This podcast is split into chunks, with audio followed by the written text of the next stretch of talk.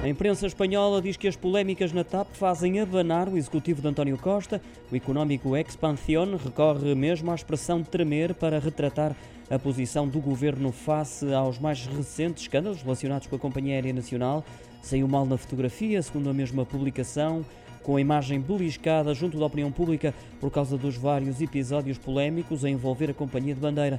Tem sido um quebra-cabeças para António Costa, ainda de acordo com o mesmo jornal. Já o El Economista opta por recuperar o tema da reprivatização, socorrendo-se das declarações do Primeiro-Ministro, que apontam nesse sentido, foram registadas depois da TAP ter anunciado lucros superiores a 65 milhões de euros. Segundo o jornal, ficaram escancaradas as portas a eventuais interessados, como a Ibéria e outros operadores, mas com António Costa a querer manter a participação no capital da companhia aérea.